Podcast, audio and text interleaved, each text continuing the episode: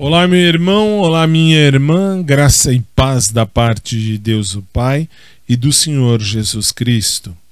A mensagem de hoje está em Lucas capítulo 21, verso 34. Acautelai-vos por vós mesmos e das preocupações deste mundo.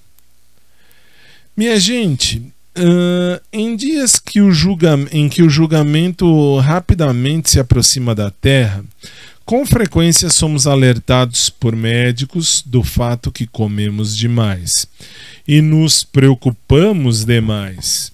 Porém, as pessoas sofrem mais com doenças mentais do que com doenças físicas.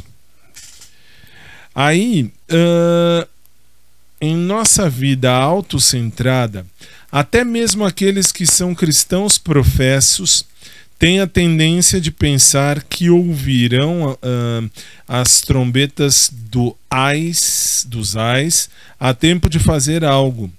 Mas naquele momento em que se ouvir essas trombetas, aí será tarde demais.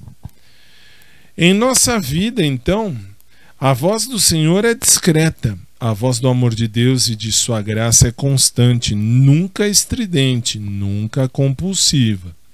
O Senhor enviou seus mensageiros a todas as gerações.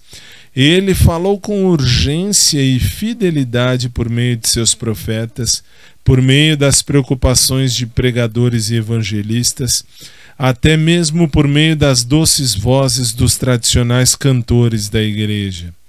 Além disso, ele falou por meio de testemunhos de homens e mulheres, íntegros, sinceros e amáveis transformados por um nascimento espiritual que vem do alto.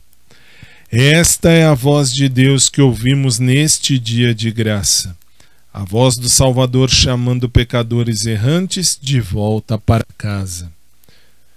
Deus eterno e todo-poderoso, amoroso Pai, constranjo-me com o fato de que me chamaste para ti. Eu sou um pecador desesperado. Capacita-me para ir hoje até alguém que tenha se afastado do Senhor.